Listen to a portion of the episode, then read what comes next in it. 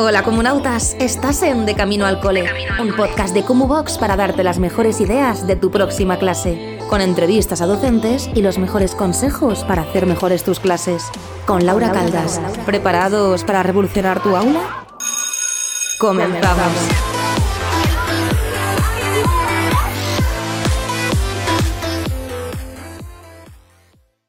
Bienvenidos y bienvenidas un día más al podcast de Box de Camino del Cole. Mi nombre es Laura Caldas y como sabéis los jueves hacemos pequeñas reflexiones y hoy vengo a quejarme, a quejarme de la vida, así que os tenéis que quedar para escuchar este podcast y para decirme si pensáis exactamente lo mismo que me pasa a mí eh, a la hora de ser profe. Primero de todo, recordaros que todo esto es gracias a Box, una plataforma maravillosa y no lo digo porque sea mi bebé, también lo digo porque tenéis un montón de recursos actualizados, formación continuada y un montón de sorpresas que van a venir y en mayo ya hemos sacado un curso de Google en el que os enseño a hacer mil millones de cosas con Google Forms, con Google Sheets. También hablamos un poquito de cómo crear vuestra página web. es, es es genial, ¿vale? Todo lo que tenga yo de hablar de Google es maravilloso. Y lo que vamos a hacer hoy, aparte de deciros lo maravilloso que es Google, vamos a empezar a reflexionar un poquito sobre cómo estamos viendo los, cómo somos los maestros para la sociedad. Sobre todo voy a hablar desde mi experiencia, un poquito comparando entre España y comparando entre Reino Unido. No sé si lo, si lo, sabéis, pero yo desde el 2004, creo que es ya, 2004, no, 2014, 2004 yo creo que no tenía ni 18 años. Yo desde el 2014 estoy viviendo en Reino Unido. Entonces he podido experimentar más la educación inglesa, en este caso, que a lo mejor un poquito más la educación española. Pero todos los estereotipos y todas las cositas que me decían durante la carrera, sí que las he sufrido en España y en español. Realmente, primero de todo, para decir, en, en Reino Unido no he tenido tantos problemas como he podido tener en España. No, no problemas como tal, sino comentarios. Sí que hemos tenido un típico comentario, ya que el señor X, mi pareja, y yo eh, somos ambos profesores, entonces pues los compañeros dicen, jolín, es que tenéis eh, tantas vacaciones, pero se nota cuando el comentario está hecho con malicia y cuando el comentario no está hecho con malicia, ¿vale? Aquí puede que me meta un poco en el barrio. Y puede que durante este podcast a lo mejor me empecéis a odiar algunos y algunas, pero bueno, ya sabéis que todo esto son opiniones. lo bueno de poder hacer este espacio para el podcast es para pensar vosotros y sobre todo si tenéis alguna opinión, os aparece debatir algo, ponérmelo por redes sociales o incluso si os animáis podemos hacer en cualquier momento una entrevista, las entrevistas que tenemos los lunes. Y me ha pasado mucho durante todo el proceso de, estudiar magisterio, porque yo en mi caso estudié magisterio de primaria bilingüe en la Cardenal Cisneros de Alcalá de Henares hace ya muchos años, en el 2010 empecé y estuve los cuatro años de la y mis amigos y amigas, pues al principio, pues los amigos que tienes del instituto, ninguno se dedicó a la docencia y si cierto es que al final te das cuenta de que eres más afín a las personas de la universidad, lo típico que te van contando, que la gente del instituto se quedan algunos y otros se van, pero mis, mis amigos del instituto, ninguno había estudiado, quería estudiar nada relacionado con la educación. Y los típicos mensajes que siempre tenía es que, wow, es que magisterio es muy fácil.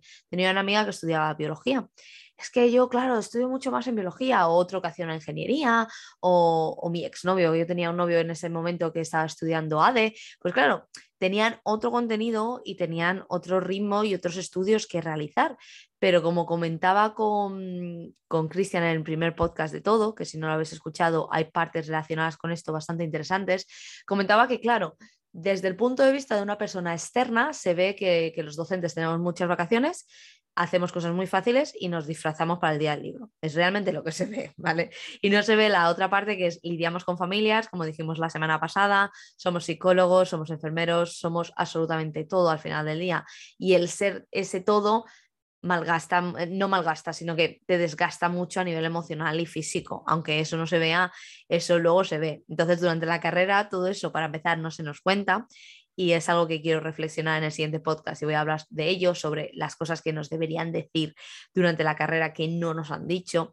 Y, creo que eso también se ve a nivel social. Es decir, bueno, se nos, se nos pone como un grupo de personas que les gustan mucho los niños y, creo que eso es una, un error también, porque te gusten muchos niños no significa que vayas a, ser buen profe o que lo vayas a disfrutar. Hay mucha gente que se metió en la carrera conmigo en primaria Em, cuando empecé a estudiar y hay mucha gente que empezó y pasaron dos o tres meses y se fueron. Hubo mucha gente que en el momento que hicimos las primeras, el primer contacto, no hicimos prácticas, el primer año, pero sí que tuvimos niños que vinieron a la universidad, algo hubo y se dieron cuenta de que no, de que no es lo mismo que te guste un niño jugar con un niño o una niña a estar en una clase con 30. ¿Vale? No, no tiene nada que ver. Entonces creo que el primer estereotipo viene a nivel social de, simplemente se nos ve desde fuera como gente normalmente muy excéntrica, muy feliz, como lo típico de las profesoras de inglés que siempre llevan desigual, pues un perfil de persona que siempre se sigue el mismo y que, que nada, pues que tenemos una vida muy feliz y muy fácil. Y lo que no se ve es todo lo que tenemos realmente que luego sufrir. Cierto es, y aquí es cuando puede que la gente se me eche encima, cierto es que yo creo que las asignaturas y la forma en la que se nos forman no es la correcta y en muchas, y en muchas ocasiones la he visto demasiado fácil. a algunas asignaturas cuando realmente se nos debería meter más caña en otros aspectos. Cierto es que las oposiciones son horribles y es un proceso que yo jamás voy a seguir porque no lo veo justo y también es algo que si queréis en algún momento puedo hablar de ello, pero a nivel carrera me parece que las asignaturas sí que alguna puede ser más complicada que otra, pero al mismo tiempo lo que sí que veo es que no se nos mete caña en algunos aspectos eh, y en algunas formas de trabajar y creo que eso se nos debería meter mucho caña, mucha caña y realmente asegurarnos que los nuevos docentes, los docentes del futuro, sea gente que esté preparada, que no sea eh, simplemente de, decir, vale, sí, estudia muy bien, inca codos, sabe vomitar un temario, sino que sea capaz de entender y comprender el proceso de evolución de aprendizaje de, de un niño o una niña, que sea capaz de gestionar emociones, que también sea capaz de gestionar a nivel emociones de los alumnos, aparte de las suyas propias. Son procesos muy largos. ¿Qué pasa? Que eso a, día de hoy no está, no está aún bien estructurado y puede que por eso también a nivel social esos estereotipos se vean, porque no se ve ese aspecto. Lo que más me molestaba cuando estaba en la carrera era lo típico, tú pinta y colorea, es lo que siempre me decían. Que muchas veces se dice de broma, pero cuando algo se repite mucho, al final parece que, es una verdad, que simplemente pintamos y coloreamos.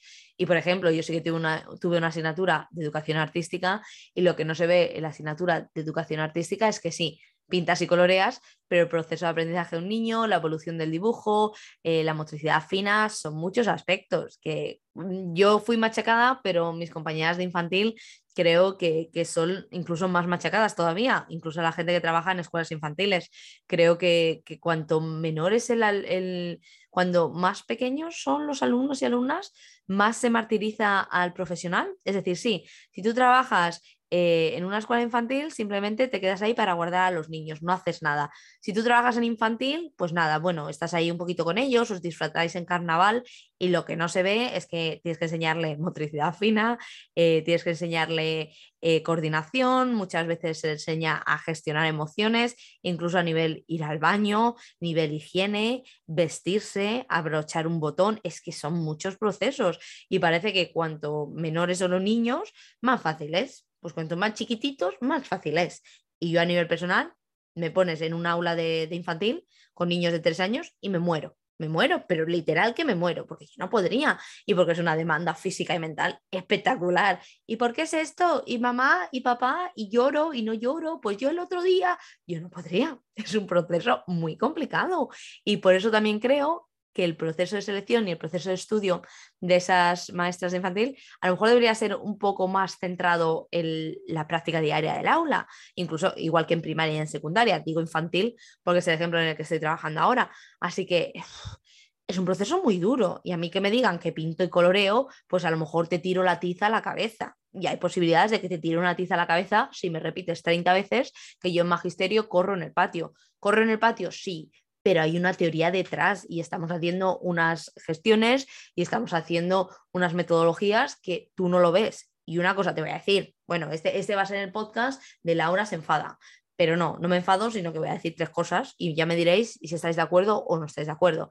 Una cosa que te voy a decir, si tú estás estudiando ya en la universidad, no digo gente que no esté estudiando, pues una persona que ha conseguido, eh, se permite eh, pagarse una carrera o le han dado una beca, imagínate, pues estoy estudiando enfermería o medicina. que ya sabéis que a nivel social parece que las ciencias eh, si estudias ciencias es mucho más importante que si has estudiado historia o literatura, ¿vale? Que eso también es otro tema que hablaremos en, algún otro momento. Y yo soy niña de ciencias, ¿eh? Yo estudié todas las ciencias posibles en, bachillerato y yo quería ser enfermera y me flipan las ciencias, pero creo que no es justo para los que venimos siendo las letras eh, que se diga, no, esto sí, esto no. Bueno, pero imaginaos esa situación. Yo soy una persona que económicamente me puedo permitir ir a la universidad, entrar en una ingeniería, he entrado en una enfermería, en lo que sea, ¿vale? Y, puedo pagármelo o mandar una beca, cualquier cosa. Esas notas de corte, esas notas para entrar, normalmente son más altas que las notas de magisterio. Hay veces que no, pero bueno, cuando yo fui a la universidad sí, ¿vale? Vamos a poner mis ejemplos de cuando yo fui a la universidad. Si la carrera te parece tan fácil y te apetece tener estas vacaciones que yo tengo al año, porque tengo muchas vacaciones, cierto es que tengo un montón de vacaciones, pero también las necesito, porque a lo mejor me muero si estoy con los niños y niñas tanto tiempo, y a nivel mental necesito esa desconexión también, y a nivel físico, haz tú la carrera. Es que no hay ningún tipo de problema. Yo la gente que se queja y te dice y te echa en cara que tiene muchas vacaciones, métete tú a hacer magisterio. Si es fácil, venga, pues te pones, hacen la carrera, magisterio o, lo, que estemos, la especialidad en la que tengamos. Yo hablo de magisterio porque yo soy de primaria y es lo que yo he sufrido en este momento, ¿vale? Pero en secundaria pasa igual. Ponte tú a estar con 30 adolescentes de 16 años en una clase. Felicidades, campeón, y buena suerte, porque, ojo, que también secundaria es otro tema, es otra, otro nivel y a mí me flipa secundaria y llevo trabajando en secundaria desde hace 8 años y no me cambiaría por nada del mundo ahora mismo. Pero ponte tú tú y estudias, estudias magisterio, en este caso, que como es tan fácil, o infantil, haces eh, infantil o el módulo superior de escuelas infantiles, tú, lo haces y luego pues te pones a trabajar. En las escuelas infantiles no tenéis tantas vacaciones, pero en primaria y en, infantil sí, te pones a trabajar y tienes las mismas vacaciones todo el verano libre. ¿Qué pasa? Esa es la contestación que les tenéis que dar. Cuando alguien os diga, no, claro, que tú tienes muchas vacaciones, dice, bueno, pues sé tu profe, sé tu profe, si no pasa nada. Si tú lo tienes al alcance, si tú has estudiado algo y has podido permitirte una universidad, que no todo el mundo puede, pero eso es otro tema. Si tú estás hablando con una persona que a nivel económico y a nivel social ha podido seguir el mismo proceso que tú, pues hazlo tú. Si es que nadie te obliga a ti a haber estudiado una arquitectura o una, o una ingeniería de 30 años y medio, nadie te ha obligado. Ponte tú a estudiar magisterio. Entonces, si te pones tú a estudiar magisterio y te dan esas vacaciones, pues ya estarías contento o contenta, ¿o no?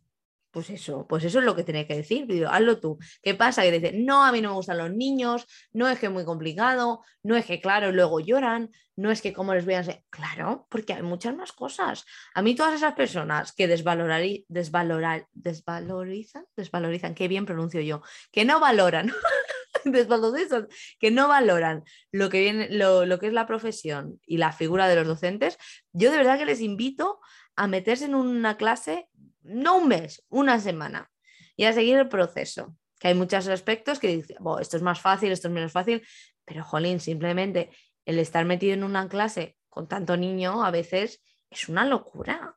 Sin, sin por supuesto, sin pasar a, a, gritar, a meter miedo, a amenazar al alumnado, que luego eso también hay que tenerlo en cuenta que no todo el mundo, mucha gente se puede meter en una clase y controlar al alumnado, pero no todo el mundo es buen profesor o buena profesora que también eso hay que tenerlo muy en cuenta. Que yo no soy perfecta, ¿eh? que yo soy un desastre. Y esto lo digo opinión y sin faltar respeto a nadie y experiencias que yo he tenido.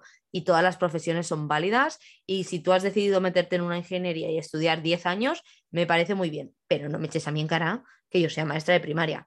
Yo creo que después de este podcast no me volvéis a escuchar en la vida. O a lo mejor os encanta, ¿vale? Una cosa u otra. Entonces, ¿tenemos muchas vacaciones? Sí, es un hecho y es 100% verídico. Hay mil millones de vacaciones siendo maestro y maestra. Un montón, un montón. Nos dan un montón de vacaciones. ¿Qué pasa? Que a lo mejor en otro trabajo, y cierto es, y esto sí que lo he hablado con compañeros de profesión que han dejado la profesión, porque aquí en Reino Unido el nivel y la exigencia del trabajo es tan alta que de media los profesores no duran más de cinco años y aquí, por ejemplo, en Reino Unido hay anuncios en la tele de sé profesor, te pagamos para que te formes para ser profesor, porque no hay gente suficiente. Aquí no, la gente no quiere ser profe porque la carga de trabajo es una brutalidad, es mucho más que en España, pero sobre todo por el tema de inspección, papeleo, burocracia al final del día. Entonces, he hablado, muchos de mis compañeros y compañeras pues, han dejado la profesión, ya muchos años, o llevan pocos, cosa que en España eso es impensable, porque yo termino magisterio, me meto en un centro y hay veces que dices, ¿y dónde voy? No, no ves esas, esas salidas laborales, que si no habéis escuchado el podcast de, de Lene, eh, lo hablábamos y está, está muy bien. en ese podcast hablamos de otras formas de ser profe, qué salidas hay, qué otros recursos podemos hacer. Y, y me decían, Jolín, es que ahora, aunque tenga 30 días de vacaciones y ojalá poder tener más, porque a todos y a todas nos gusta tener vacaciones y eso es un hecho, no vamos a ir aquí de santos y decir, no, yo si me das una semana menos no pasa nada. No, a mí si me das cinco meses y me pagan lo mismo, pues también quiero estar de vacaciones, ¿vale? No, no vamos a, a ser hipócritas aquí tampoco. Pero lo que sí que me decían es que el desgaste es diferente también depende del trabajo, pero en sus casos, los nuevos trabajos que tenían, que eran más de oficina, menos de llevarse trabajo a casa, que yo creo que es algo que también afecta mucho en cualquier tipo de sector, de que te tengas que llevar mucho trabajo a casa. Y lo que les pasaba, dice, es que a mí a nivel mental no me desgasta tanto que ser profe. Yo llego a la oficina, hago lo que tengo que hacer, me voy, llega el fin de semana y no pienso en nada hasta que vuelvo a la oficina o hasta que vuelva al sitio que estés trabajando. Me pasaba a mí cuando yo trabajaba en un Lidl. Yo tuve una temporada en Reino Unido, estuve dos años trabajando en un Lidl. Yo iba a trabajar, vaciaba las cajas, a nivel físico sí que me cansaba porque tenía que trabajar con el, con el, ¿cómo se dice? Delivery, no. No, yo, yo que soy bilingual, bilingual de la vida. El, pedido, el pedido se dice cuando llegaba el camión y tenías que vaciar con los palés y todo. Y, se notaba a nivel físico, estaba cansada y alguna vez pues hacías daño con la caja, yo acababa con moratones, con cortes y todo. Pero luego yo llegaba a mi casa por la tarde y yo ya había terminado. Y yo no pensaba, por las tardes, de qué manera iba a mejorar yo mi producción para poner los pollos en el congelador, que a mí siempre me tocaba poner toda la carne en los congeladores porque lo hacía muy bien, supuestamente. Y ese proceso, pues no lo piensas, ese proceso, pues no, no es lo mismo. lo que es ser profe es como, como he contado alguna vez, es un poco una forma de vida, aunque no debería clasificarse como ello, ya que es un trabajo y que todos somos reemplazables. Suena fatal lo que os estoy diciendo y ya hablaremos más en, detalle en otras ocasiones, pero al final del día, ser maestro es una profesión, somos reemplazables y, que sí que creamos, por supuesto, vamos a ver, creamos esos vínculos, somos únicos para nuestro alumnado, pero para la administración y para el centro muchas veces es lo que es, es un número, te vas, vienes o te echan o no te echan y es como funciona, ¿vale? Entonces es eso, lo, lo piensas y otros tipos de trabajo sí que no tienen ese desgaste emocional, que muchas veces ahora se habla más de salud mental, de estrés, de ansiedad, que antes no se hablaba tanto. Yo cuando estaba creciendo no se hablaba tanto y el ir al psicólogo era un poquito más tabú. Mis compañeras, yo tenía una amiga que iba al psicólogo y le costó meses decírmelo porque se sentía, eh, le daba vergüenza. Entonces son, procesos muy diferentes. Y, es eso, a nivel docencia, ya sea en cualquier eh, etapa educativa, eh, hay un desgaste emocional y mental muy fuerte que no se habla lo suficiente y creo que el acompañamiento del docente y su salud mental debería estar más presente y a lo mejor hacer algún tipo de, trabajo en los centros para que esto no nos pase factura, porque hay mucha gente que lo pasa muy mal. Ya dejando aparte que hay algunos que siempre llega el mismo comentario, pero es que hay gente muy vaga, pues es que yo conozco a uno que es que no hace nada. Bueno, vale, si tontos y gente vaga hay en todas partes, eso no lo en todas las profesiones, vamos a no centrarnos en eso, porque muchas veces también a la gente parece que le pasa, que como son funcionarios, luego ya se sacan la plaza y nunca hacen nada, joder, pues no es verdad, porque yo conozco a muchos profesionales y sobre todo por redes sociales y por Instagram que tienen su plaza y se siguen partiendo el lomo y se siguen formando, ¿vale? Que gente sin, aspiraciones o gente acomodada hay en todas las profesiones. Así que no nos vamos a centrar en eso. Vamos a centrarnos en lo bueno y en lo positivo, que es la gente que quiere seguir cambiando y es a la gente que se la tiene que apoyar. Entonces, vamos a centrarnos en eso y tampoco vamos a seguir con el machaque tucutú, tucutú, tucutú, es que tienes muchas vacaciones, es que qué trabajo más sencillo tienes, es que esto, es que lo otro. Pues no justo, pues no justo y las cosas son como son. Entonces, ¿Qué le voy a decir yo al siguiente que me diga que tengo muchas vacaciones? Pues lo que te voy a decir es decir, pues ponte tú, ponte tú a sacarte tu carrera, a sacarte tus oposiciones. En mi caso yo no he opositado, pero en vuestro caso, ponte tú a sacarte tus oposiciones y ya cuando tengas tu plaza tienes tus vacaciones y ya me dejas en paz. Y eso es lo que tenéis que decir, porque os tenéis que valorar mucho, que vuestro trabajo es muy importante, que tenéis muchas vacaciones, sí, pero nos las merecemos como unos campeones y unas campeonas y que si alguien dice que, que tal o que cual, pues que se pongan ellos dentro de una clase se pongan ellos dentro de una clase, se pongan a trabajar y hagan lo que hacemos nosotros y nosotros día a día. Menudo podcast os he plantado hoy. Hoy es el podcast más corto pero más intenso del mundo. os he contado aquí todo porque me molesta y yo creo que estos podcasts son los que más os gustan.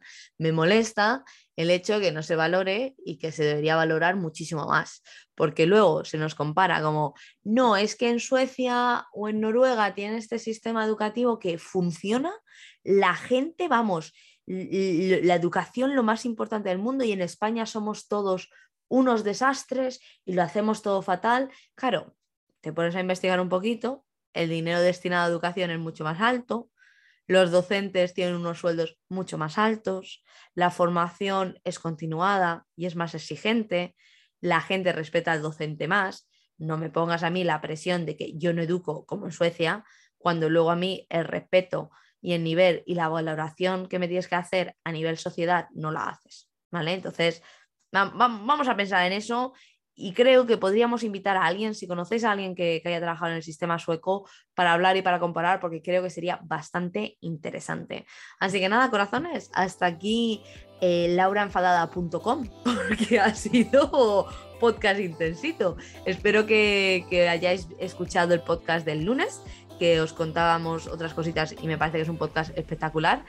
Como todos, como todos, todos los invitados hasta la fecha, invitadas, bueno, menos Cristian, todas las invitadas y Cristian hasta la fecha me han parecido podcasts que han sido muy valiosos, que creo que van a seguir ayudando a, reflexionar y sobre todo a intentar hacer ese pequeño cambio.